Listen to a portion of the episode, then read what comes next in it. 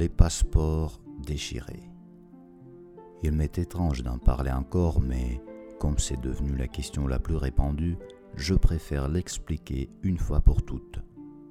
Je ne sais pas trop pourquoi, mais ces morceaux de papier déchirés intéressent les gens, surtout les journalistes.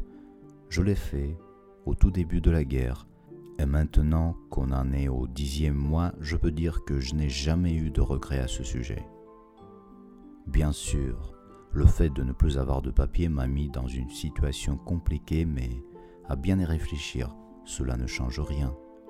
Je ne quitterai pas l'Ukraine parce que je le considère ce pays, surtout la ville d'Odessa, comme chez moi. Ce pays m'a tout donné. Mes amis, mon amour, mes chats, mon travail et la pratique de la langue française que j'adorais apprendre depuis des années. Et je ne peux pas m'imaginer vivre ailleurs. Moi qui aime bien voyager, je suis conscient que je ne pourrai pas le faire pendant un bon bout de temps, mais cela ne fait rien parce que même illégal, je préfère rester ici avec les miens. Rester ici et faire ce que j'ai à faire pour aider le pays qui me refuse en tant que citoyen, mais que je considère comme le mien. Parce que ce n'est pas un papier qui vous fait citoyen ou pas.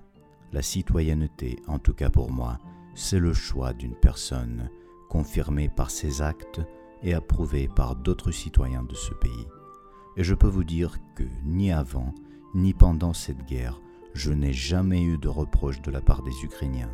Pas un seul, parce qu'ici, ce qui compte vraiment, c'est la personne, peu importe les papiers qu'elle a. Et c'est aussi pour cela que j'ai choisi à l'époque l'Ukraine pour m'installer.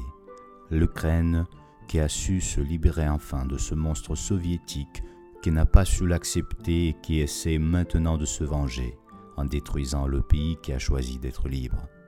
Alors, peu importe le temps que ça prendra pour se débarrasser de ces envahisseurs qui n'ont toujours rien compris, peu importe le temps que ça me prendra pour obtenir mes papiers ukrainiens, je vais rester ici et défendre ce pays comme je peux. Et je vous invite à participer parce que les valeurs que nous défendons sont celles des gens libres européen. Et la liberté, ça compte. Ce n'est pas qu'un mot.